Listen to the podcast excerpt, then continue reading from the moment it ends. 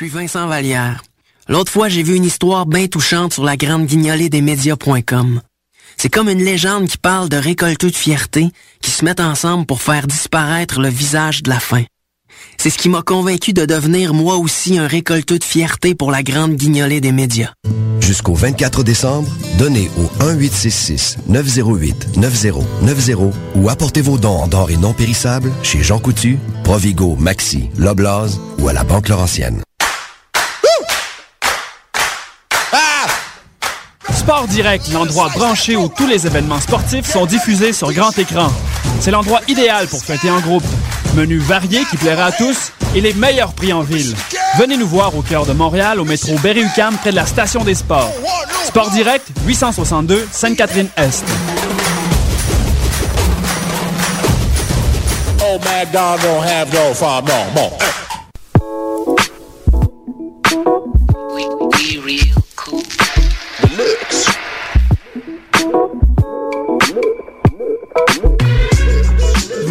Écoutez Choc FM, l'alternative urbaine.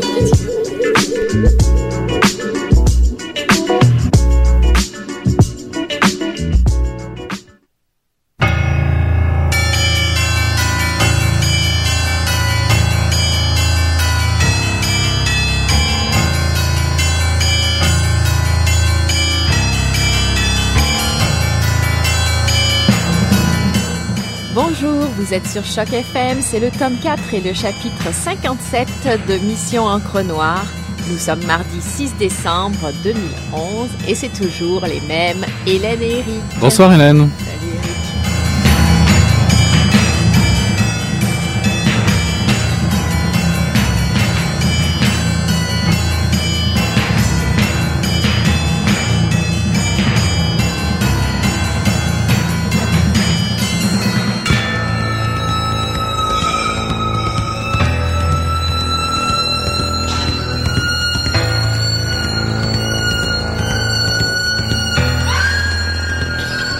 Une femme peut beaucoup vous plaire et vous appelez ça de l'amour. Mais ce qui se passe en réalité, c'est que quand vous l'avez connue, elle a bougé d'une certaine façon ou dit quelque chose sur un ton ou devant un tel décor qui a plu à votre filia de proie. Ce fut un pur hasard. Si vous aviez rencontré cette femme dans le décor précis et vêtue de façon appropriée et qu'elle ait mieux joué, vous auriez été accroché et il vous serait difficile de la quitter. Et si elle continuait à plaire à votre filia, le plaisir que vous éprouveriez serait énorme et vous seriez possédé. Vous ne pourriez plus agir volontairement. Nous, les appâts, on nous apprend à accrocher et à posséder. Voyons, voyons. Vallée restait sceptique, mais il était évident que ma folie l'intriguait. D'après ce que tu dis, les véritables sentiments n'existeraient pas. La femme de ton exemple bouge, dit quelque chose, je tombe amoureux. Vu de la sorte, le monde ne serait qu'un théâtre. Exact, un théâtre. Nous, les appâts, nous sommes comme des acteurs, nous apprenons un ensemble de gestes, de voix, de décors et de vêtements, et nous offrons une sorte de, de spectacle qui accroche. Nous appelons cela des masques. Il existe un masque pour chaque filia. Euh, les sentiments, les sentiments ne sont que ça pour toi, des masques Je haussais les épaules.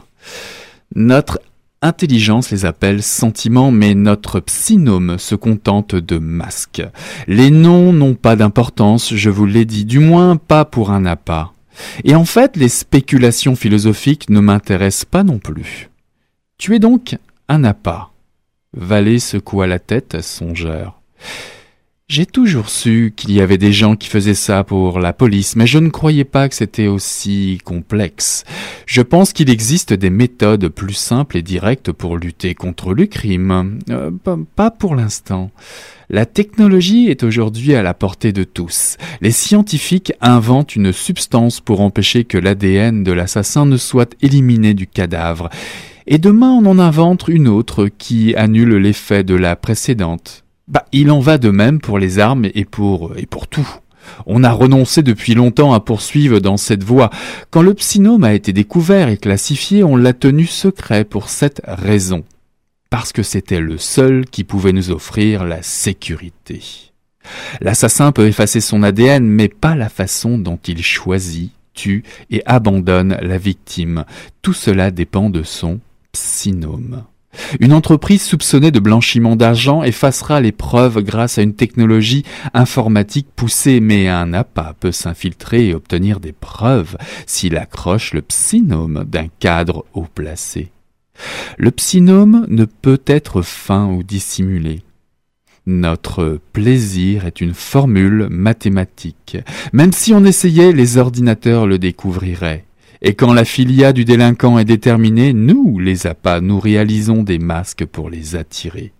Aujourd'hui, on utilise des appâts dans le monde entier, et en Espagne, on les a approuvés en secret après la bombe du 9 novembre.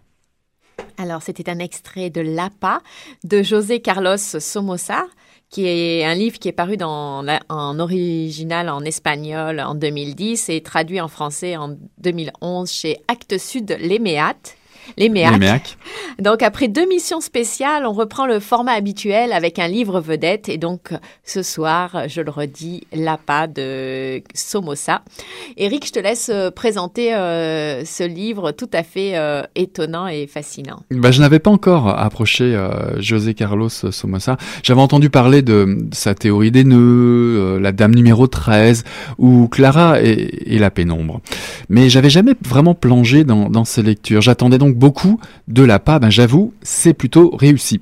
Le récit de l'APA se situe dans un Madrid du futur, comme euh, je le dis euh, dans l'extrait, un futur post-apocalyptique. Il y a une bombe nucléaire terroriste qui a éclaté quelques années plus tôt dans un quartier, laissant la capitale espagnole sur le qui-vive.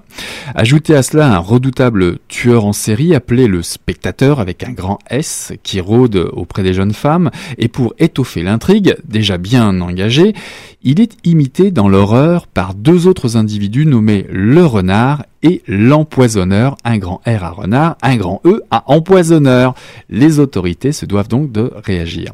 Donc c'est là que l'art littéraire de José Carlos Somoza embarque. Il ajoute une dimension supplémentaire à son roman en nous plongeant dans l'étrange, l'anticipation, le théâtre et la psychologie.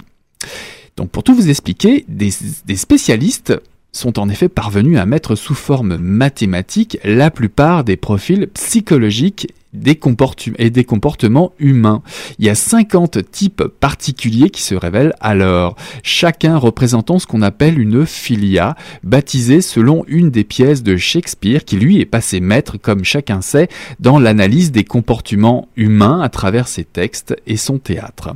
Dans le livre, le professeur Victor Jens développe ainsi des techniques d'analyse à partir des pièces de théâtre du dramaturge britannique dans le, but de mieux comprendre les attitudes des tueurs et de mettre en place des parades à mi-chemin entre le théâtre et la manipulation psychologique.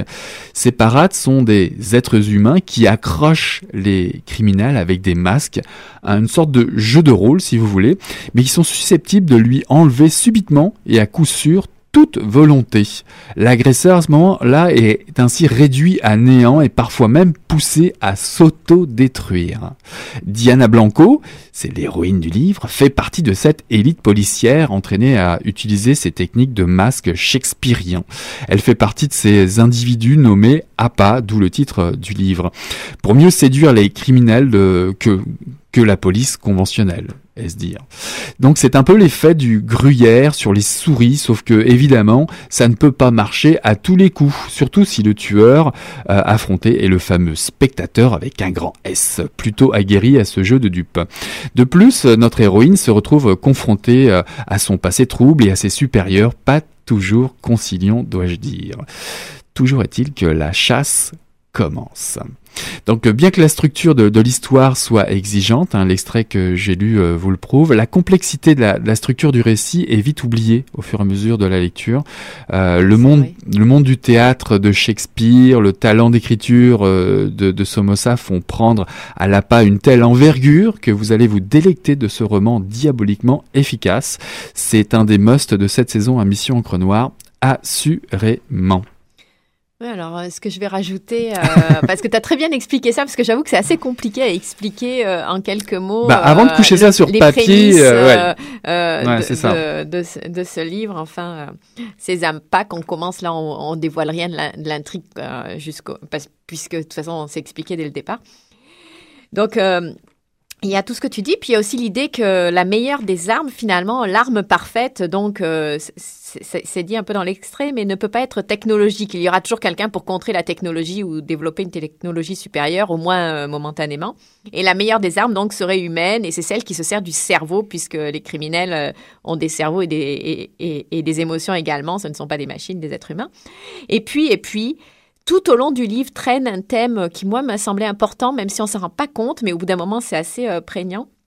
Le thème de l'État qui, sous prétexte de lutter contre le terrorisme ou les criminels avec des armes modernes, donc ces appâts, devient lui-même fasciste. Euh, le manque de transparence, euh, puisque ces appâts sont pas connus du grand public, c'est technique.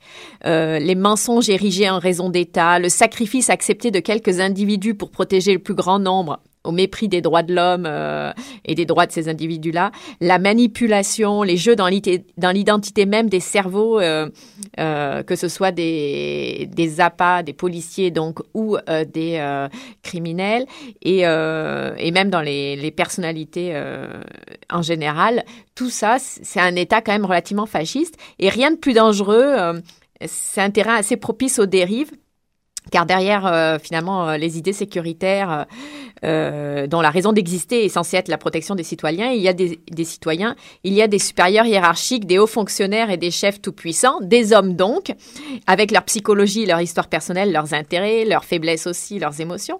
Et ceci donc à la tête de, de la pyramide et aux manettes de cet outil sécuritaire ultra sophistiqué, ne sont eux-mêmes, se dit-on à plusieurs moments dans le livre, ne sont eux-mêmes pas, potentiellement pas à l'abri de la folie et de commettre des crimes non plus.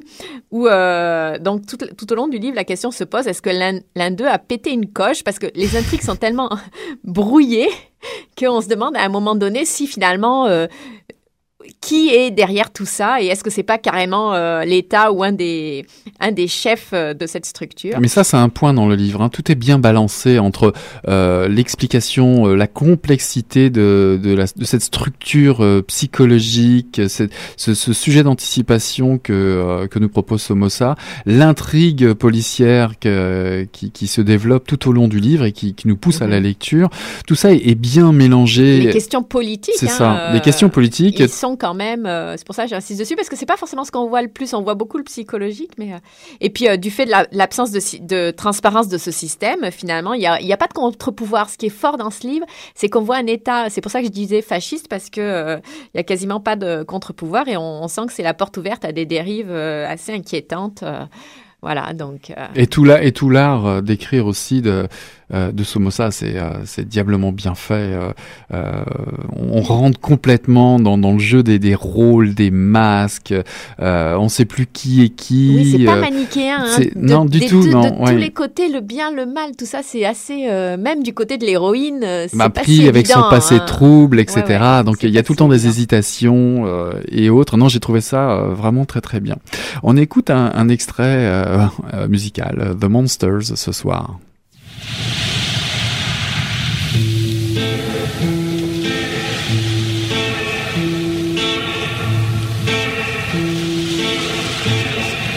Comes along with me ce soir?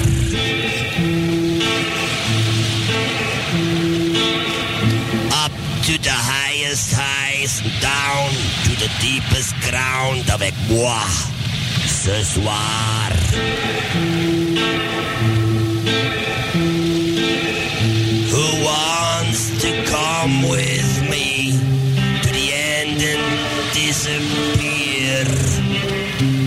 Moi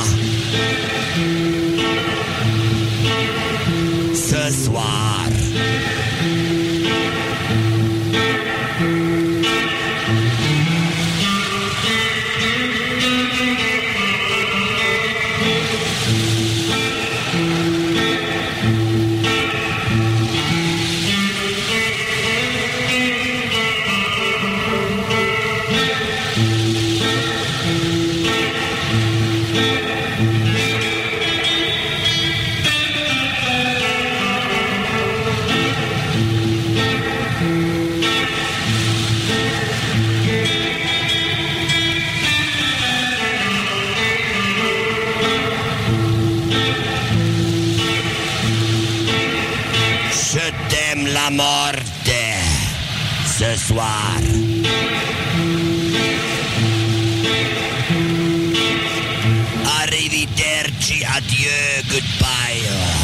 Ce soir.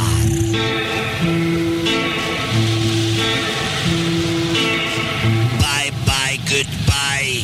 Au revoir ce soir.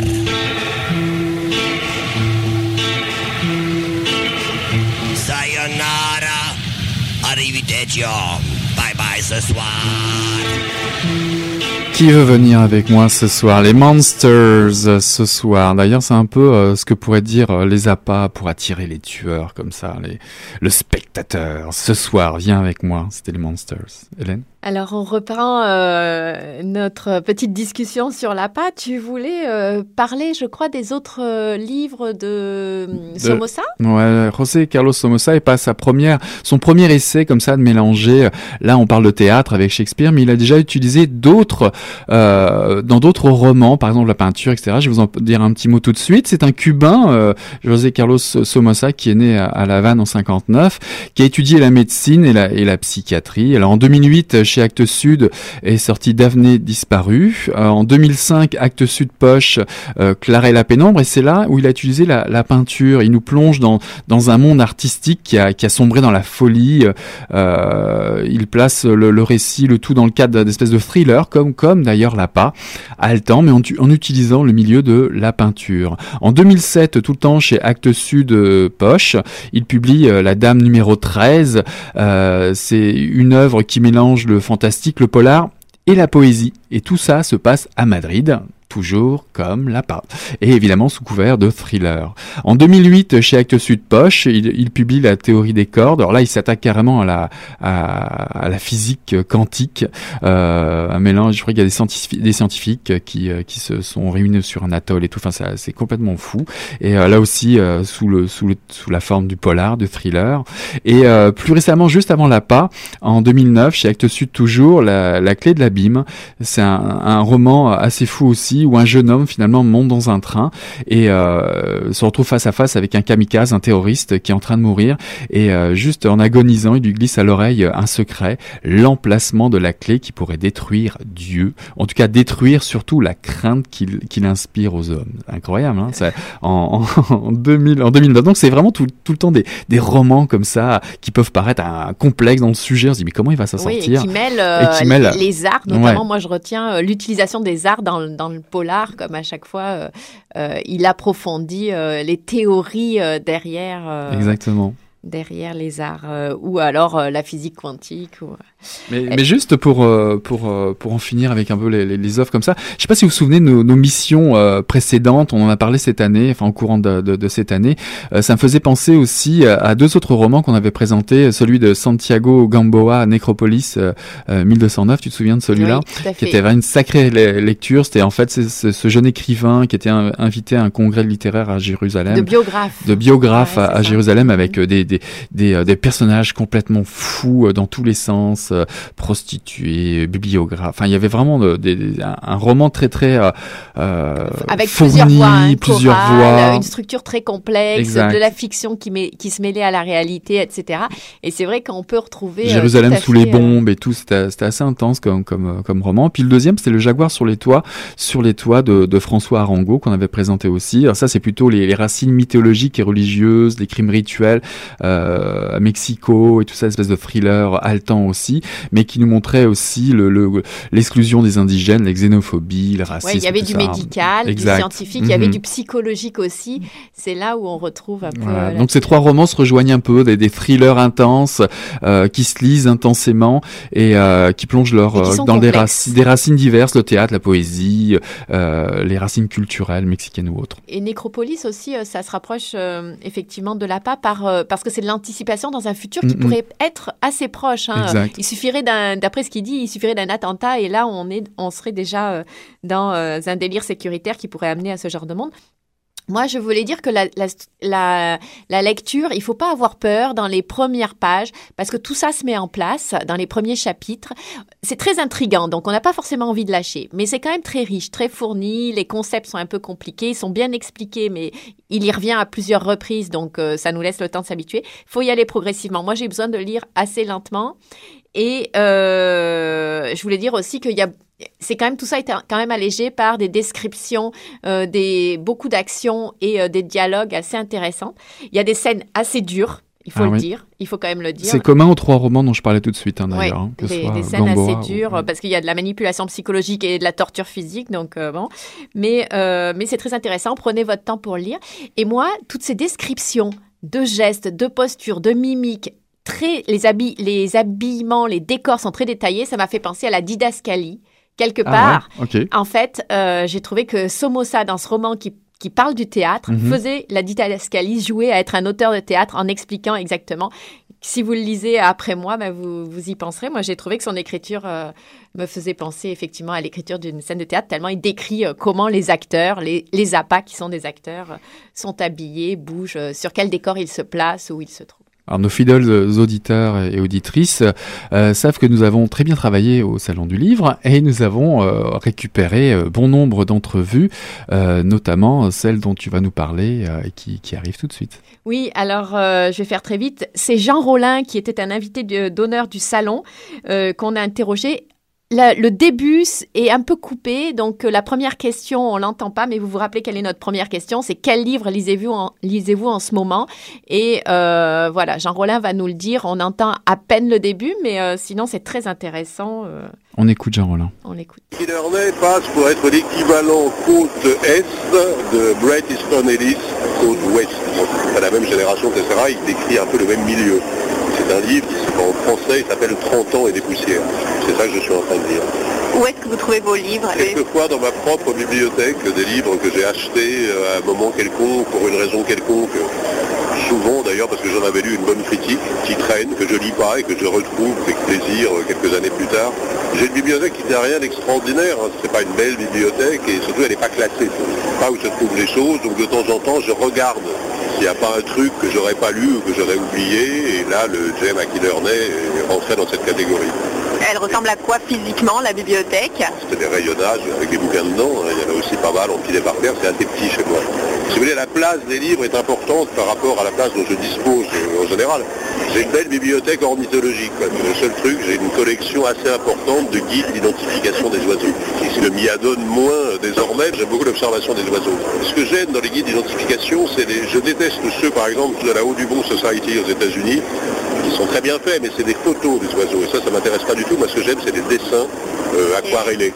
C'est beaucoup plus facile, en plus, d'identifier un oiseau qu'on ne connaît pas à partir d'un dessin aquarellé bien fait qu'à partir d'une photo en couleur, les couleurs sont presque toujours fausses. Est-ce que vous êtes déjà caché pour lire?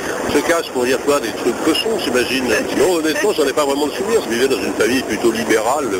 Là, si vous voulez, pour mon dernier livre, bon, j'ai dû lire évidemment pas mal la presse People, parce qu'il s'agit d'un livre qui parle de Britney Spears. C'est vrai que quand je lis, par exemple, pour prendre des titres français, euh, Voici ou Gala, etc., j'essaie de ne pas me faire remarquer, c'est exact. J'essaie de le faire discrètement. Est-ce que vous êtes interdit déjà de lire quelque chose? Pas que je sache, non. Il m'est arrivé de jeter, je- mais je sais même plus ce que c'était, a un livre qui m'a mis dans un tel état de fureur. Ça m'est arrivé même deux ou trois fois dans ma vie. Je l'ai jeté à travers la pièce, à travers ma chambre, et que je ne l'ai jamais repris, mais euh, malheureusement, je ne sais plus de quoi il s'agissait. Je me souviens d'avoir jeté comme ça un livre de Jean Edermalier, par exemple. par ailleurs, il a écrit des choses assez belles, hein, Jean Edermalier, mais euh, là, c'était un truc qui m'exaspérait. Mais il y a des auteurs qui ne m'intéressent pas, oui, il y a des auteurs euh, vis-à-vis desquels je n'éprouve qu'une faible curiosité ou pas de curiosité du tout. J'ai lu une fois par accident, euh, parce que je faisais un reportage avec une interprète sympathique, mais enfin assez naïve, qui était une fan de Coelho. Elle m'a fait lire un livre de Coelho, on m'y reprendra plus. hein. Livre, ça se lit euh, tout seul, euh, à deux, ça se partage, à plusieurs Ça se partage éminemment, mais de manière euh, diachronique, si je peux dire, et pas synchronique. Bon, on lit seul, c'est quand même une activité profondément solitaire. En revanche, oui, j'ai toujours aimé faire partager mes enthousiasmes littéraires. En particulier, je ne sais pas si on est amoureux, ou même simplement si on a une relation avec quelqu'un d'autre, de genre amoureux, ça se traduit presque toujours par des cadeaux de livres, ou des prêts de livres. Si je rencontre quelqu'un qui me plaît, j'aime bien lui faire lire des livres qui m'ont plu. Et vice-versa d'ailleurs. J'aime bien découvrir des livres à travers des gens qui me les font connaître. moi. Je peux vous dire d'ailleurs le dernier en date, je m'apprête à offrir à quelqu'un un livre de cet anglais qui a un nom imprononçable, qui est William Thackeray. N'est-ce pas C'est un livre qui s'appelle La foire aux vanités, Vanity Fair. Est-ce que vous abîmez vos livres ou est-ce que vous en prenez soin? D'abord, moi j'aime bien les poches. J'aime bien souvent les livres dont on n'a pas à prendre soin.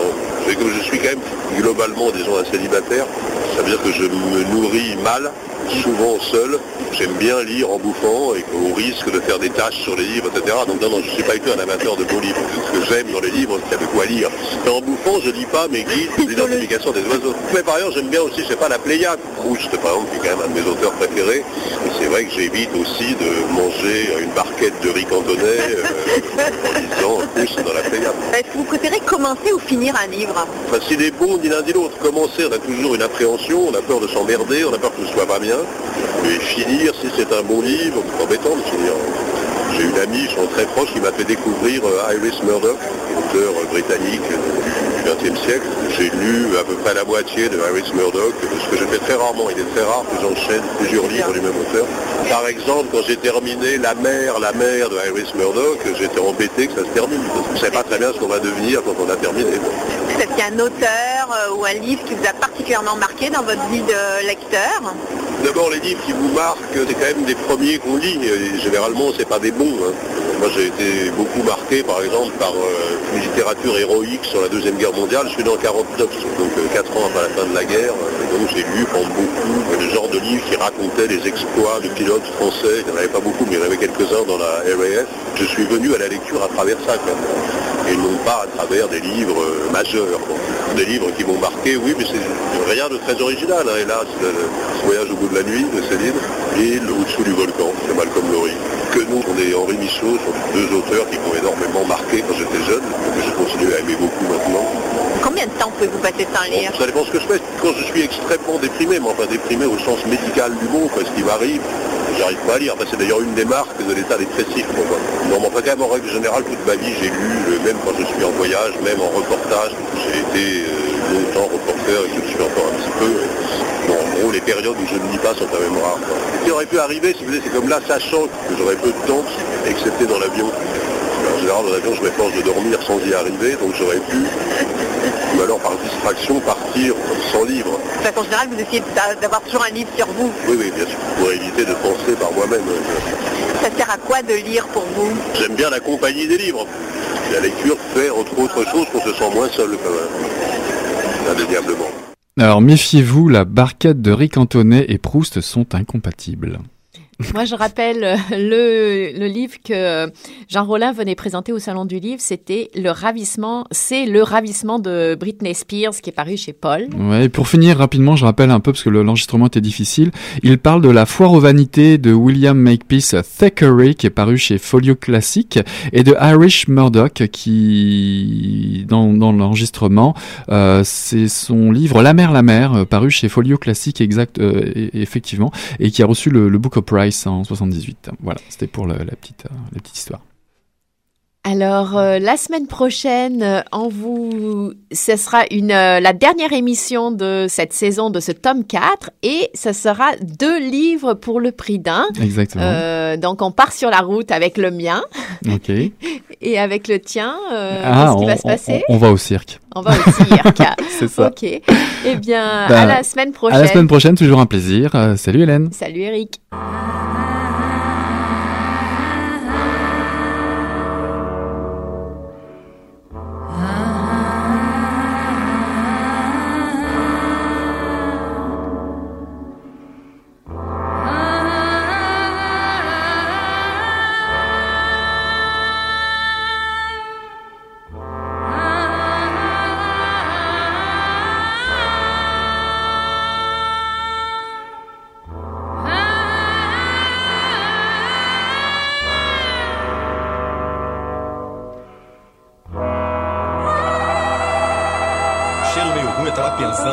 Coisa e fedeu as coisas. Mas o negócio tava bom, bicho. O negócio tava bom, só quando ele tava tão entupido. olha.